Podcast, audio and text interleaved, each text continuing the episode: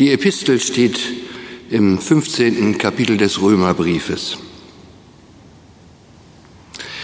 Wir aber, die wir stark sind, sollen das Unvermögen der Schwachen tragen und nicht Gefallen an uns selber haben. Jeder von uns lebe so, dass er seinem Nächsten gefalle zum Guten und zur Erbauung.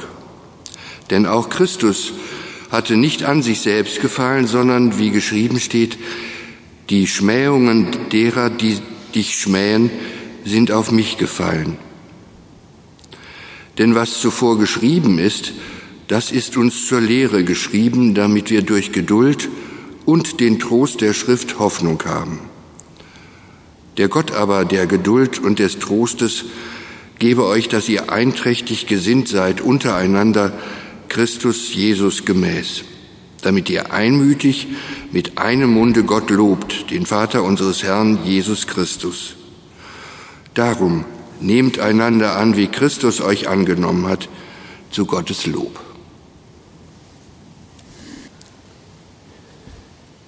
Die Gnade unseres Herrn Jesu Christi und die Liebe Gottes und die Gemeinschaft des Heiligen Geistes sei mit euch allen.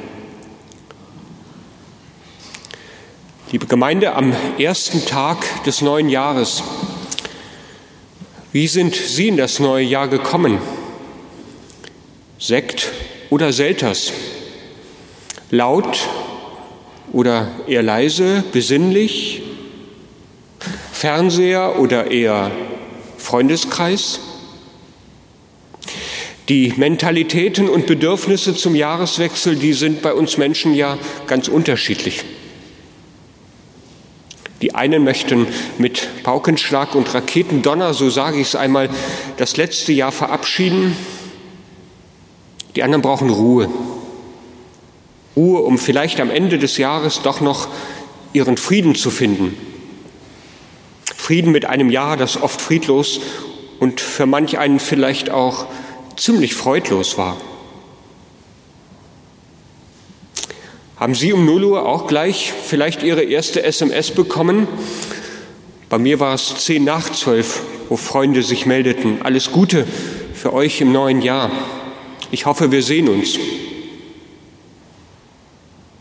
Oder waren Sie vielleicht gleich bei dem Nachbarn ein frohes neues Jahr? Und dann wurde angestoßen auf das Jahr 2015, gute Wünsche ausgetauscht, vielleicht eine herzliche Umarmung. Es ist ja auch schön, vertraute Menschen zu haben und sich bewusst zu machen, wir sind gemeinsam unterwegs durch die Zeit. Oder haben Sie vielleicht versucht, einfach hineinzuschlafen in das neue Jahr? Eigentlich ist das hier eine Nacht wie jede andere auch. Und um, ja, ich sag mal 22.30 Uhr, vielleicht ist normale Bettgehzeit.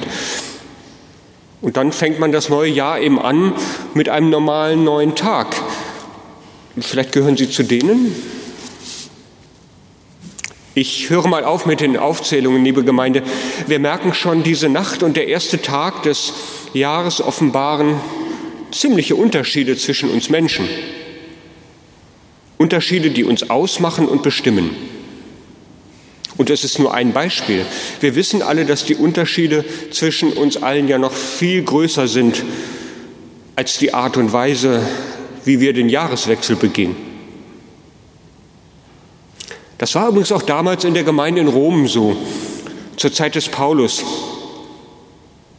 an die die Worte gerichtet sind, die wir eben als Epistellesung gehört haben. Dort in der Gemeinde in Rom, da gab es Streit, der sich an einen ganz harmlosen Stra Punkt entzündet hatte. Darf man aufgrund der Speisevorschriften, die man durch die elterliche Erziehung, durch die religiöse Prägung, durch die Vorschriften aus den heiligen Schriften mitgebracht hatte, darf man aufgrund dieser Vorschriften bestimmtes Fleisch essen oder nicht? Darf man Wein trinken oder nicht? Oder muss man bestimmte Festtage einhalten? Streitet nicht über Meinungen, mahnt der Apostel mit den Worten, die wir eben gehört haben. Lasst uns dem nachstreben, was zum Frieden dient und zur Erbauung untereinander. Das ist entscheidend. Denn es geht doch eigentlich um viel, viel mehr. So versucht er den Menschen in Rom klarzumachen, es geht doch um viel wesentlichere Dinge, nämlich um das, was Gott wichtig ist und das Handeln der Menschen bestimmen soll. Und Paulus sagt, im Reich Gottes, da zählt eben nicht Essen und Trinken, sondern Gerechtigkeit und Friede und Freude im Heiligen Geist. Und so mahnt er dann eben im Blick auf das angemessene Verhalten der Menschen in der Gemeinde, sie sollten das Unvermögen der anderen mittragen, nicht Gefallen an sich selbst haben, vielmehr jeder und jede von uns lebe so, dass er seinem Nächsten gefalle, zum Guten und dort heißt es zur Erbauung. Und die Begründung, die liefert Paulus auch gleich mit, denn auch Christus hatte ja nicht Gefallen an sich selbst, sondern er hat sogar Demütigungen auf sich genommen. Ihm gemäß sollen wir Menschen leben, wozu uns dann Gott eben Kraft, Geduld und Trost geben möge, zum Lob Gottes. Und am Ende fasst er es zusammen, so nehmt nun einander an, wie Christus euch angenommen hat, zur Ehre oder zum Lob Gottes. Das, liebe Gemeinde, ist also die Losung für das neue Jahr und das ist die Vorgeschichte oder der Zusammenhang, in dem Paulus sie der Gemeinde in Rom schreibt. Nehmt einander an, wie Christus euch angenommen hat, zur Ehre Gottes. Kann man ja heute Morgen an Beginn eines neuen Jahres auch ganz gut hören. Und dann nehmen wir es uns mal vor. Wenn der Alltag wieder einkehrt, recht bald schon, wenn wir uns mal umschauen in unserem Alltag, ich ahne, das wird nicht immer so ganz leicht werden im neuen Jahr. Wenn wir ganz ehrlich sind, manch einen, den würden wir vielleicht gerne zu einem Kaffee einladen, vielleicht sogar häufiger im neuen Jahr. Einem anderen immer wieder auch gerne ein freundliches Wort und einen wertschätzenden Blick schenken. Und vielleicht gibt es da auch die anderen, mit denen wir nicht zu viel zu tun haben wollen. Zu fremd, zu eingebildet, zu merkwürdig, zu schwach, zu unangenehm, zu erschreckend, wie viele Gründe man finden kann. Nein, ich ahne schon jetzt, es wird nicht so ganz einfach sein, eine wertschätzende Gemeinschaft zu leben, zum Lob Gottes jemanden bedingungslos alle 365 Tage anzunehmen. Und das ist ja nicht nur allgemein, denke ich, so unter uns Menschen, das ist eben auch in der Gemeinschaft der Christen nicht anders gewesen, sonst hätte Paulus seine Worte überhaupt nicht schreiben müssen. Und wir kennen das ja auch in der eigenen Familie, da ist das ja auch nicht anders. Ich ahne, bei manchen Familien wird gerade in den vergangenen Tagen, an den Weihnachtstagen, ach, so manche Spannung an den Tag getreten sein. Warum soll das auch an diesen drei Tagen anders sein als in den anderen 362 Tagen im Jahr? Familie pur mit all den mehr oder weniger erfreulichen Eigenschaften und Verhaltensweisen, die die Versammelten so mit sich bringen. Ecken und Kanten, Schrulliges, sage ich mal, und Exzentrisches, Langweiliges und Gott sei Dank natürlich auch immer Liebenswertes. Geduld, Großzügigkeit, Humor, Versöhnliches. Wir merken, liebe Gemeinde, die Jahreslosung für dieses neue Jahr, das wird für uns eine ganz schöne Herausforderung werden in diesem Jahr. Herausforderung an unsere Menschenliebe, Sie fordert uns heraus, die Augen füreinander zu öffnen, ohne dass uns ständig gleich irgendwelche Vorurteile in den Blick geraten. Sie will uns herausfordern, mit hellwachem Verstand nach dem Willen unseres Gottes zu fragen. Und der ist ja verblüffend eindeutig, ne? Nehmt einander an, wie Christus euch angenommen hat, zum Lob Gottes. Also ich ahne, liebe Gemeinde, das neue Jahr, das könnte ein Jahr des unermüdlichen Einübens werden für uns, des unermüdlichen Einübens von Menschenliebe, von Großzügigkeit, von Geduld, auch von Toleranz. All diese Dinge spielen mit eine Rolle. Nicht, dass wir das falsch verstehen. Das heißt natürlich nicht, dass wir duldsam alles und ertragen und widerspruchslos hinnehmen sollen oder sogar Unrecht aushalten müssen. Dem sollen wir auch in Zukunft widersprechen, ganz klar, und uns dem Unrecht wehren. Aber eben den Menschen neben uns, der vielleicht das unfreundliche Wort gesagt hat, doch wahrnehmen als ein Geschöpf Gottes. Den Menschen als Menschen annehmen, uns als geliebtes Geschöpf Gottes, als Ebenbild Gottes anerkennen, zur Ehre Gottes, zu seinem Lob. In seinem Brief an die Römer, da weist Paulus immer wieder hin auf Christus, der uns das alles vorgelebt hat.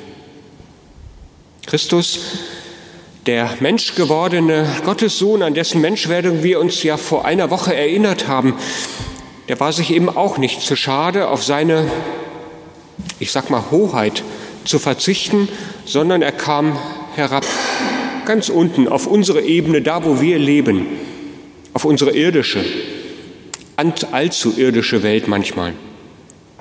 Der Mensch uns Menschen zugute, wie es in einem Lied heißt, die ärmliche Krippe im Stall zum Zeichen seiner Liebe und Gottheit. Mit äußerster Hingabe und Liebe wandte er sich dann an die Menschen, wie sagt man heute in unserer Zeit, kam zu uns auf Augenhöhe. Aber nicht, weil wir uns angestreckt haben, um mit jemandem anders auf Augenhöhe zu sein, sondern weil er sich uns zugewendet hat. Wir wissen ja auch, wie es weiterging mit diesem Jesus, mit diesem menschgewordenen Gott, der uns diese Menschenliebe immer wieder nahegebracht hat. Auch in dem erwachsenen Christus war er sich nicht zu gering, zu eigensinnig, zu unwürdig. Bei keinem gab er jemals auf die Hoffnung, dass er zu Gott gehört. Er suchte den skrupellosen Betrüger auf und setzte sich zu ihm an einem Tisch ihm Würde zurück und die Fähigkeit, seine Fehler zu erkennen und einen neuen Weg einzuschlagen. Denken wir nur an Zachäus. Er liebte die schwarzen Schafe und auch, ich sag mal, die schrägen Vögel, die engstirnigen und die anstrengenden. Bei den Trauernden war er zu Gast, da fallen mir mehrere Geschichten ein und tröstete sie. Dem Petrus, dem Fels, der sich hoffnungslos in seiner Treue überschätzt hatte, dem gab er wieder einen neuen, verantwortungsvollen Auftrag. Komm, weide meine Schafe. Den Besessenen und Kranken brachte er Heilung. Den Verlorenen ging er so lange nach mit äußerster Hingabe, bis sie in seinen Armen Geborgenheit fanden und aus dieser Geborgenheit heraus neue Perspektive entwickeln konnten. Ja, Christus ging in seiner Hingabe bis zum Äußersten, ganz am Ende, auf dass wir Menschen niemals verloren gehen und auch die letzte Finsternis für uns nicht ohne Licht bleibt. Ich glaube, liebe Gemeinde, je mehr wir uns selbst als Geschöpfe Gottes erfahren, als die, denen Gott sich so zuwendet, wie ich jetzt gerade an einzelnen Geschichten von Jesus Christus aufgezählt habe, je mehr wir uns selbst so wahrnehmen und erfahren, voller Würde und unendlich geliebt, Umso mehr können wir dann selber unsere Begabungen entdecken, entfalten und auch den Menschen neben mir annehmen zur Ehre, zum Lob Gottes, weil wir uns bewusst machen, guck mal, er gehört so genauso dazu. Sie ist genauso dieses Geschöpf, für das Gott Mensch geworden ist und bis zum Ende ans Kreuz und in den Tod gegangen ist. Ja, ich glaube, wer sich wirklich zutiefst geliebt fühlt, der braucht sich auch nicht dann selbst in allzu großem Geltungsbedürfnis permanent hervortun oder muss ständig im Lampenlicht stehen, sondern derjenige strahlt schon aus sich selbst. Und wie? Alle paar Jahre machen meine Frau und ich Urlaub an der See. Fahrradfahren, spazieren gehen, einfach den frischen Wind vom Meer um die Nase wehen lassen. In der Regel gehört dazu auch mindestens einmal der stundenlange Strandspaziergang. Das Schauen nach dem, was dann da automatisch im Sand liegt und angeschwemmt wurde. Muscheln, Holzstücke, Hühnergötter. Kennen Sie diese Steine, wo ein Loch in der Mitte ist? Mit der Zeit wird der Blick dann immer schärfer, sodass wir immer mehr faszinierende Dinge entdecken. Kleine Schätze. Und wenn man besonders geduldig ist, dann findet man mitunter eine zunächst unscheinbare Muschel, die sich aber beim Umdrehen glänzend präsentiert. Ich glaube, so ist das mit uns Menschen auch. So muss auch mancher Zeitgenosse von uns behutsam entdeckt werden und zeigt vielleicht erst einmal ein ganz graues Gesicht. Wenn er aber dann nicht achtlos weggekickt wird, wie man das vielleicht bei einer Muschel tun würde, sondern ganz geduldig aufgehoben, dann entdeckt man irgendwann doch das Glänzende da drin. Nehmt einander an, wie Christus euch angenommen hat, zur Ehre oder zum Lob Gottes. Würden wir, liebe Gemeinde, in der Vielfalt der Menschen die Liebe Gottes zu seinen Geschöpfen so erkennen und dann eben leben, uns von Herzen darüber freuen, ich glaube, das wäre das überschwänglichste Lob, das wir Gott bringen könnten. Dem, dem wir doch in Wirklichkeit alles zu verdanken haben, auch unser eigenes Dasein und so sein, wie wir nun mal sind. Und übrigens, wir müssen uns das ja gar nicht nur aus eigener Kraft alles zumuten, sondern wir dürfen uns inspirieren lassen vom Heiligen Geist, der uns auch für dieses Jahr wieder verheißen ist, der uns umweht, uns begleitet und, mit, und, und mitunter uns sicherlich auch ganz kräftig mal durcheinanderwebeln wird. Ich wünsche uns in diesem Sinne ein gesegnetes, Gott begleitetes, von Gott angetriebenes, manchmal durcheinander gewehtes Jahr 2020 und 15.